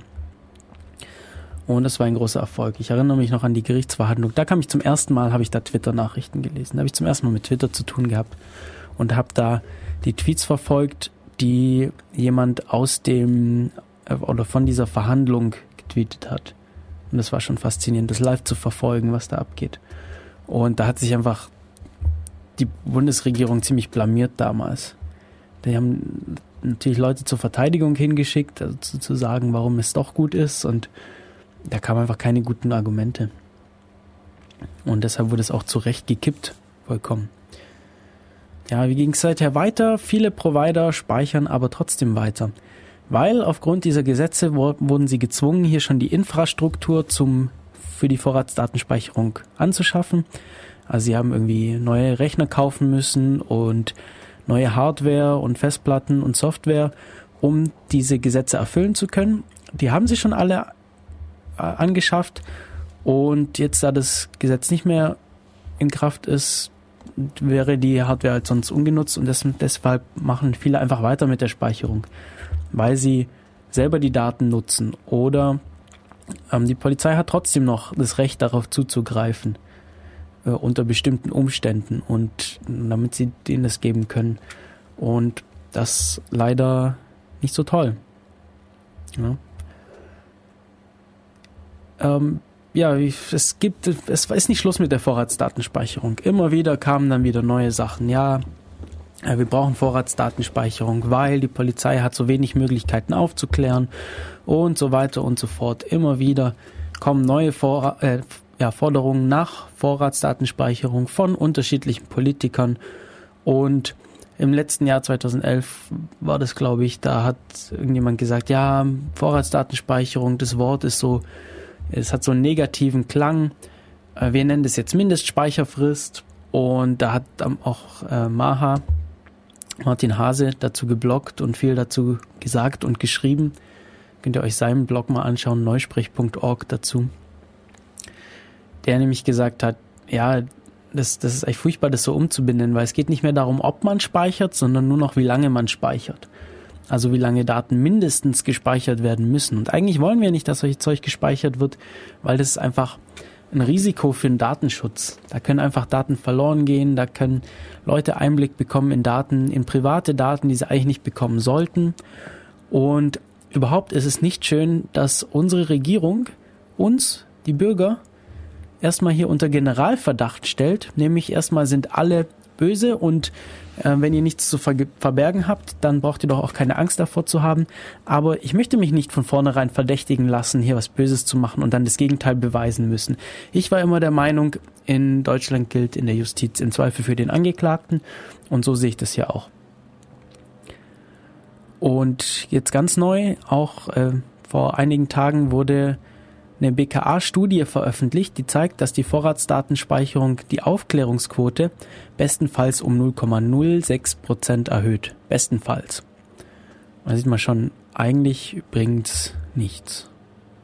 Eigentlich bringt uns die Vorratsdatenspeicherung überhaupt nichts, ist aber immer noch aktiv und genauso wie gegen ACTA müssen wir da weiterhin auf der Hut sein. Also informiert euch, was die Vorratsdatenspeicherung, wie sieht die Lage im Moment aus, wer, vor, wer fordert Vorratsdatenspeicherung und ja, was können wir dagegen tun, was gibt's da zu machen und gibt's da neue Angriffe auf unsere Rechte, Attacks on our rights.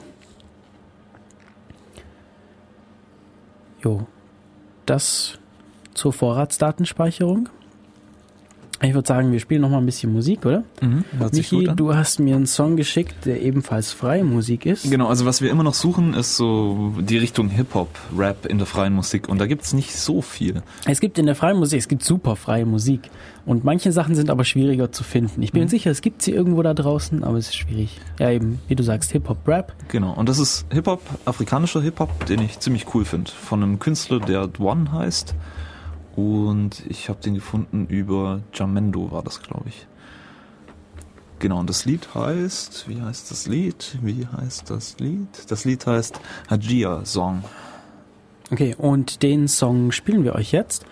Und anschließend spielen wir wahrscheinlich noch mal was und dann melden wir uns irgendwann noch mal hier auf Radio Free FM. Ihr hört Def Radio, das diskordische Computermagazin eures Chaos Computer Club Ulm. Bis gleich. Ulm, Ulm, Ulm, Ulm. Lala, Kai, no so one hajia. Let's go with the beat, Lala. Amaria, oh, Amaria, Amaria, some urawa. Amaria, oh, Amaria, Amaria,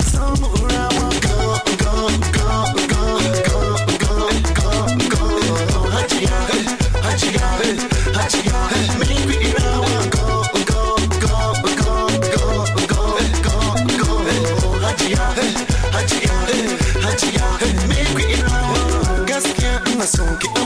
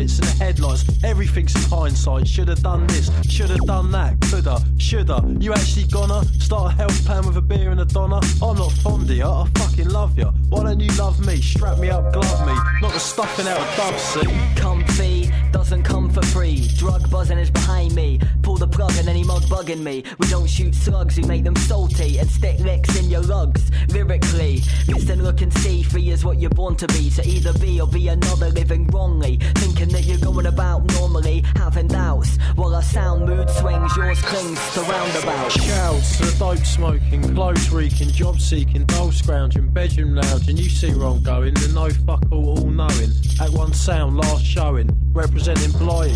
What is shots I don't speak like royalty? I'll ask you politely. Why is it I used to score more than righty in the early 90s? Now it's awfully dry out there, I swear man, the girls today, how they built this way? Anyway, it's me who's at fault and it's all your fault, you're to blame. Shame it was me that caused it. Juggernaut, what the fuck, fucking trailer. They turned up knocking on the door like Jehovah. Now they laying on the floor, sore jaw. Gory story, no guts, no glory. Sticking with the sick and poorly, surely there's an antidote.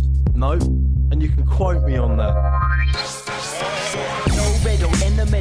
Medicine. Musically administering a large helping. Sizer than size way, in no way. High and dry, I and I getting by by, never fleeing. Seeing signs and sticking to the season, hunting for goodwill and reason after reason to be cheerful, leaving the tearful times to remind you that life is colourful. Mood indigo to colour purple, mellow, fellow, blue, yellow, joy painful, good and bad mix. They're the same too.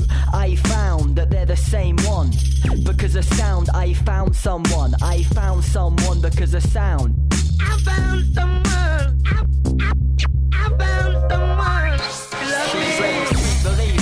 You see she's something else. The way the cookie crumbles, but I see she melts like good hash in the hands. Infinite element of fire versus flash in the pans. Energy forever flowing where passion demands. My mind scans for fine plans. Mic stands, nightlife and cash in the hand. Tight jams, captivating fans. I'm gonna chunk you out if you don't settle in. Tomorrow's a recycling bin. And I got a feeling waking up on a landfill is gonna put your day at a standstill. Chill, or you'll feel the wrath of the wolf. I heard it's chilly up north, yeah? Well, it's about to get a lot colder down south. If you don't shut your mouth, seriously, this is game over. But we'll be back. We just out back in a Land Rover.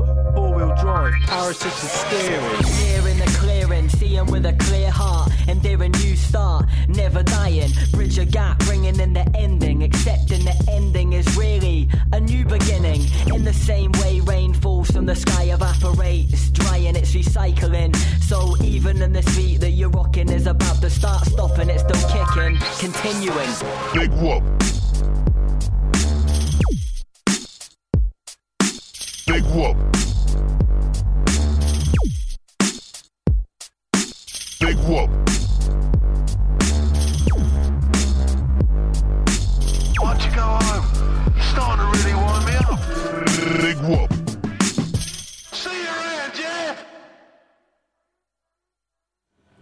Willkommen zurück zu der Radio hier auf Radio Free FM. Und unser Thema heute Attacks on Your Rights. Die Musik, die ihr gerade gehört habt, könnt ihr auch nochmal nachschauen auf unserer Website, was das war. Da haben wir nämlich alle eingetragen. www.defradio.de Könnt ihr es nochmal nachlesen. Und außerdem gibt es da auch noch ein paar Links, zum Beispiel die Blogs, über die wir gesprochen haben, oder die Videos verlinkt, die wir gespielt haben und so weiter und so fort. Das je nach Sendung mal ausführlicher, mal weniger ausführlich. Ich habe heute leider keine Zeit, das sehr ausführlich zu machen, deshalb bemühe ich das, mich jetzt schon während der Sendung hier möglichst viel einzutragen. Das meiste ist jetzt eigentlich schon drin. Ähm, ja, die Sendung wird's heute oder spätestens morgen oder so die nächsten Tage als Podcast geben. Zum Download auch auf, der, auf unserer Website defradio.de oder im iTunes Store als Podcast oder auch in anderen Podcast-Verzeichnissen taucht es hin und wieder mal auf. Wir reden über Angriffe auf unsere Rechte und hatten da super, Pipa, ACTA, Vorratsdatenspeicherung und was es auch noch gibt, was immer wieder Thema ist, sind verschiedene Zensurgesetze.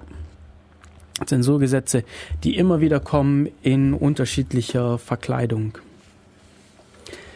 Angefangen hat es ja eigentlich 2008 als Jörg Zierke, der damals äh, Präsident des Bundeskriminalamts war, gesagt hat, er möchte eine Diskussion anstoßen zu Zensur im Internet. Also eigentlich darum, Zugang zu Webseiten, zu bestimmten Webseiten zu erschweren. Und unterstützt wurde es insbesondere damals von Ursula von der Leyen.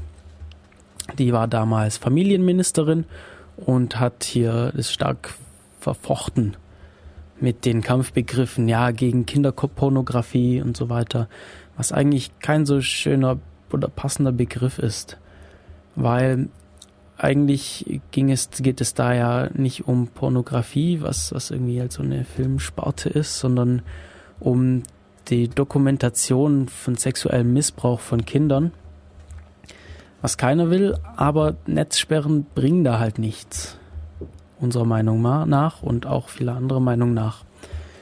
Ähm, eigentlich sollte man ja gegen die Ursache vorgehen und nicht nur dafür sorgen, dass es niemand mehr sehen kann danach. Ja, wie, hat sich, wie haben sich diese Zensurgesetze geäußert?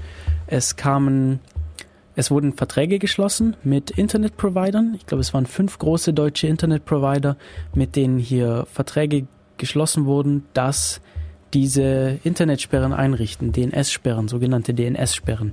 Da wird also verhindert, dass der Name, den ihr in den Browser eintippt, die URL, dass die aufgelöst wird und da eine computerlesbare IP-Adresse zurückkommt. Sperren, die nicht nur schädlich sind, sondern auch noch nutzlos, weil wenn jemand wirklich an solche Inhalte, also solche gesperrten Inhalte möchte und die IP-Adresse kennt, kommt er da trotzdem hin. Ja, das ähm, Gesetz sollte dann nachgereicht werden und wurde dann auch nachgereicht vom Bundestag. Und äh, als das aber dann fertig war und verabschiedet wurde oder werden sollte, hat sich unser damaliger Bundespräsident Köhler geweigert, das Gesetz zu unterschreiben. Also er hat einfach seine Unterschrift, Unterschrift da verweigert, was eine ziemlich große Sache ist in Deutschland. Also einfach mal so ein Gesetz nicht zu unterschreiben, das passiert nicht so häufig. Und er hat gesagt, ja, er möchte da erstmal mehr Informationen dazu. Und letztendlich hat es dann doch unterschrieben und gesagt, ja, es gab keine Bedenken irgendwie, die da Probleme bereiten könnten. So, jetzt kam was ganz Interessantes. Nämlich nachdem das Gesetz in Kraft trat, wurde vom Bundesministerium des Innern per Erlass dem Bundeskriminalamt verboten, Sperrlisten anzulegen. Und das war auch was ganz Neues, dass ein Gesetz, das gerade erst verabschiedet wurde, sofort außer Kraft gesetzt wird. Und das hat eine ziemlich schwierige Situation erzeugt, nämlich man konnte nicht dagegen klagen, weil um dagegen klagen oder Verfassungsbeschwerde einlegen zu können, musste, ist die Voraussetzung, dass man selber betroffen ist. Und da es keine Sperrlisten gab, da niemand gesperrt wurde, war niemand betroffen und man konnte nicht rechtlich dagegen vorgehen. Aber auf der anderen Seite gibt es für solche Verfassungsbeschwerden Fristen, die gelten. Und die liefen dann aber wohl trotzdem weiter. Also gab es irgendwie so, so, so eine rechtliche Grauzone, die hier es ermöglicht hätte, das Gesetz durchzudrücken und keine Klagen dagegen zu ermöglichen. 2011 gab es eine Verfassungsbeschwerde dagegen. Die wurde vom äh, Bundesverfassungsgericht wegen unzureichender Begründung als unzulässig erklärt. Und jetzt allerdings im Dezember 2011, also jetzt vor zwei Monaten, wurde das Gesetz durch den Bundestag aufgehoben. Glücklicherweise. Glücklicherweise. Viele Parteien haben jetzt gesagt, ja, wir gehen jetzt doch dazu über, wir wollen löschen statt sperren, also bedenkliche Inhalte eben gegen die Inhalte vorzugehen und nicht dagegen, dass diese gesehen werden können. Weitere Sperrgesetze gibt's aber weiter. Also von EU-Ebene kam immer wieder was zurück. Da also die auf EU-Ebene wird Zensur gefordert. Dann gab's auch mal den Jugendmedienstaatsvertrag, der wieder auf anderem Weg versucht hat, Sperren einzuführen, nämlich darüber, dass ja Glücksspiel schlecht ist und für Jugendliche nicht zugänglich gemacht werden darf. Da gab's Sperren und Politiker. Und ja, da war immer die Sache, ja, wir sperren ja nur Sachen, die ähm, die hier mit, mit sexuellem Missbrauch von Kindern zu tun haben. Sobald aber das im Gespräch war, kamen wieder andere Politiker. Ja, nein, wir müssen äh, rechtsradikale Inhalte auch sperren. Und wir müssen Glücksspiele auch sperren. Und Urheberrechtsverletzungen.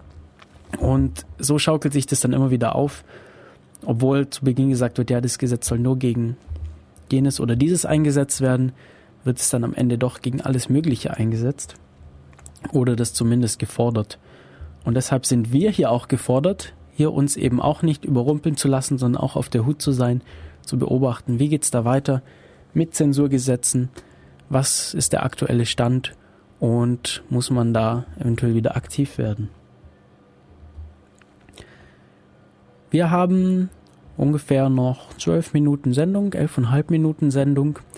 Die heutige Def Radio Sendung. Def Radio ist euer discordisches Computermagazin des Chaos Computer Club Ulm. Ihr hört Radio Free FM.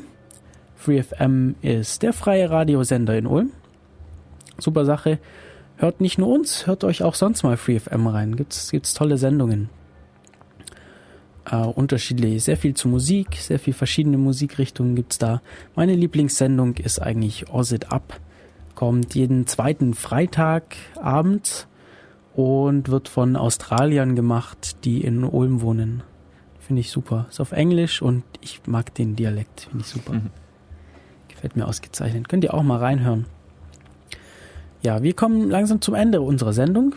Wir können aber schauen, was es noch so in nächster Zeit so geben wird. Morgen nämlich das Chaos-Seminar. Wir haben schon kurz drüber gesprochen, möchten es aber nochmal anmerken. Morgen Abend an der Uni Ulm ist Chaos-Seminar. hält Michi, der hier jetzt auch ein bisschen ruhiger geworden ist neben mir, ist aber noch da, hört auch noch zu. Michi, du hältst morgen Chaos-Seminar über was? Ähm, über Node.js haben wir vorher schon gesagt. Also Informationen gibt's auch zusammen mit dem Benjamin Erb. Informationen dazu gibt's auch auf der ulm.ccc.de Website. Ja, Node.js ist ein Projekt, das 2009 gegründet wurde für serverseitiges JavaScript. Also JavaScript nicht nur im Browser mit Window und Document Object und sowas, sondern auf der Serverseite. Und da kann man lustige Sachen damit machen und darüber werden wir morgen etwas erzählen. Genau. Ansonsten, ähm, auf was ich noch hinweisen kann, ähm, hier in Ulm haben verschiedene Leute, ähm, unter anderem auch ich, eine Hochschulgruppe gegründet, Data Love Hochschulgruppe vor einer Weile und wir planen im Mai ein Open City Barcamp zu veranstalten, wo, wo es Vorträge geben wird, wo aber auch gehackt werden wird, wo wir versuchen, Daten von der Stadt bereitzustellen und ja, wo Leute dann einfach ähm, zusammen an öffentlichen Daten, Open Data arbeiten können. Und ja, wir sind gerade dabei, das Ganze ein bisschen aufzubauen. Es gibt die Website ulmapi.de, wo ihr euch ein bisschen informieren könnt zu den Sachen und falls ihr irgendwie Vorschläge für Themen habt oder Daten, die ihr haben möchtet, dann könnt ihr uns das dort gerne mitteilen. Genau. Ansonsten ist mir vorher noch was eingefallen, als du über Twitter geredet hast und die Bundestagsanhörung damals und dass jemand live zur Vorratsdatenspeicherung getweetet hat. Da ist mir eingefallen, es ist mittlerweile knapp drei Jahre her, dass dieses Foto vom, von diesem Flugzeug, das im Hudson River abgestürzt ist, aufgetaucht ist auf Twitter. Erinnerst du dich daran noch? Ähm, nicht so wirklich. Okay, also damals war die Situation, dass ein Flugzeug abgestürzt, das ist im Hudson River notgelandet und ich glaube eine knappe Minute danach war schon das erste Foto auf Twitter von diesem Flugzeug mit einem Text von irgendjemandem, der da zufällig in einem Boot an der Seite war. Und das war so diese, also für mich das Ereignis, was den richtig fetten Durchbruch von Twitter signalisiert. Okay. Weil, also ab diesem Zeitpunkt wurde Twitter als Nachrichtenmedium zum ersten Mal für richtig voll genommen, wo die Totholzmedien gesehen haben, hey, schau mal, da geht ja tatsächlich, das ist ja tatsächlich schnell, das geht nicht einen Tag, bis das irgendwo gedruckt wird. Und ich hatte in der Zwischenzeit extrem häufig dieses Erlebnis, dass, ähm, also dass es wirklich neue Medien sind. Zum Beispiel beim Bin Laden, beim, bei dem Tod, das habe ich, glaube ich, morgens um, weiß nicht, halb sieben oder so gelesen, direkt nachdem es irgendwo online war und irgendjemand hat es retweetet und ich hatte es sofort. Oder ich hatte neulich auch so ein übelstes Aha-Erlebnis, als wir ähm, in der WG waren und auf dem Beamer lief, glaube ich, Twitter und es gab so ein, ja, es war nicht ganz klar, was es war, aber ein bewaffneter Mann ist hier in Ulm in so eine Arbeitsvermittlung reinmarschiert und das SEK wurde alarmiert etc. Und ich glaube, ein paar Minuten nachdem, nachdem diese Aktion losging, waren schon Fotos auf Twitter mit Geolocation und Text und also es war so ein totales wow, krass Erlebnis, weil du halt da sitzt und es einfach live mitbekommst und es passiert irgendwie 400 Meter weiter. Ja. Ähm, ich glaube, das können wir Twitter durchaus zuschreiben. Ich, ich benutze es auch sehr gerne. Man kriegt verdammt viel, verdammt schnell mit. Ja. Super Medium. Und beim Tod von Steve Jobs auch, hat sich auch sehr, sehr schnell, habe ich auch als erstes über Twitter erfahren. Ja, also für mich ist Twitter inzwischen das Informationsmedium Nummer eins. Ich lese eigentlich jeden Tag die Timeline und ja, wahrscheinlich häufiger als Spiegel oder Golem oder Fefe oder so. Jo. Mm, Ich würde sagen, wir kommen langsam mal zum Ende von heute, oder? Jo. Wir haben zwar noch sieben Minuten, äh, sechseinhalb Minuten, aber wir müssen sie auch nicht übertreiben. Wir spielen euch lieber noch ein bisschen Musik, verabschieden uns und hören uns in 14 Tagen wieder. Thema steht noch nicht fest, aber ihr könnt euch darauf verlassen. In 14 Tagen ist wieder Def Radio hier auf Radio Free FM in Ulm on air auf der Frequenz 102,6 MHz oder natürlich im Internet oder auch als Podcast. Und wir verabschieden uns heute. Wir hatten das Thema Attacks on Your Rights. An den Mikros waren Michi hier neben mir und ich bin Matu. Bis dann und jetzt noch Musik von Cynical Sense, Ballad of a Sad Man. Alright. Ciao, bis bald. Macht's Ciao, ciao. gut.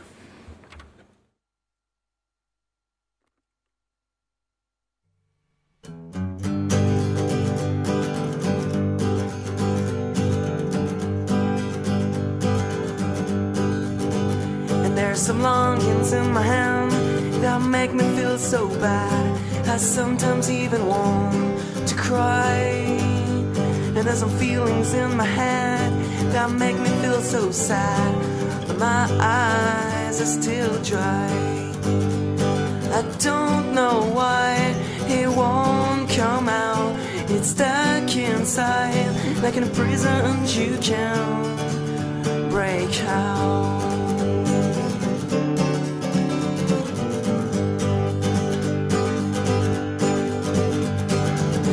You can accuse some people for it, but it's not a thing that'll cure me.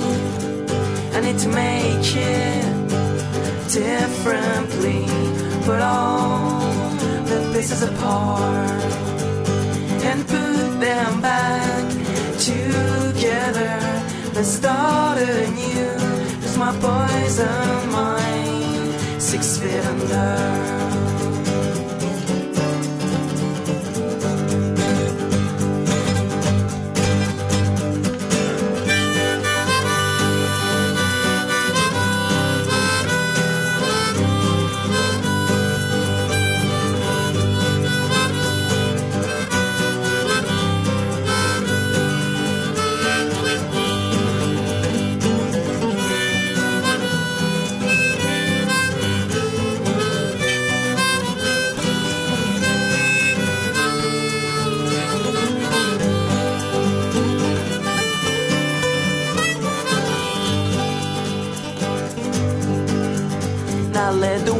Start to heal that fever on my heels, and I begin to feel more real.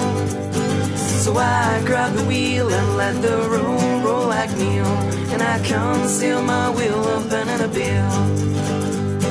As ill as I was, I must have lost my skill, but I still sing and thrill to my wind of life. Breaks the deal.